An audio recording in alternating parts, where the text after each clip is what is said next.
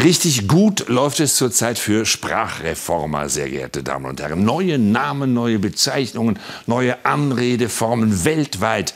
Auch, sehr geehrte Damen und Herren, steht übrigens mittlerweile zur Disposition. Gerade hat sich die Lufthansa davon verabschiedet und sagt nur noch Hallo zusammen, Anwesende mit Fliegende.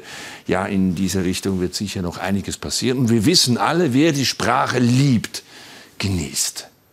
Wissenschaftler in Australien schlagen jetzt vor, nicht mehr von Hai-Attacken zu sprechen, wenn von einem Unfall mit, äh, sagen wir, Hai-Beteiligung die Rede ist, weil das nämlich sehr schlecht für das Image von Haien sein könnte. Haie hätten nun mal keine Hände, heißt es in der Begründung, und wenn sie etwas erforschen, dann nehmen sie es eben in den Mund.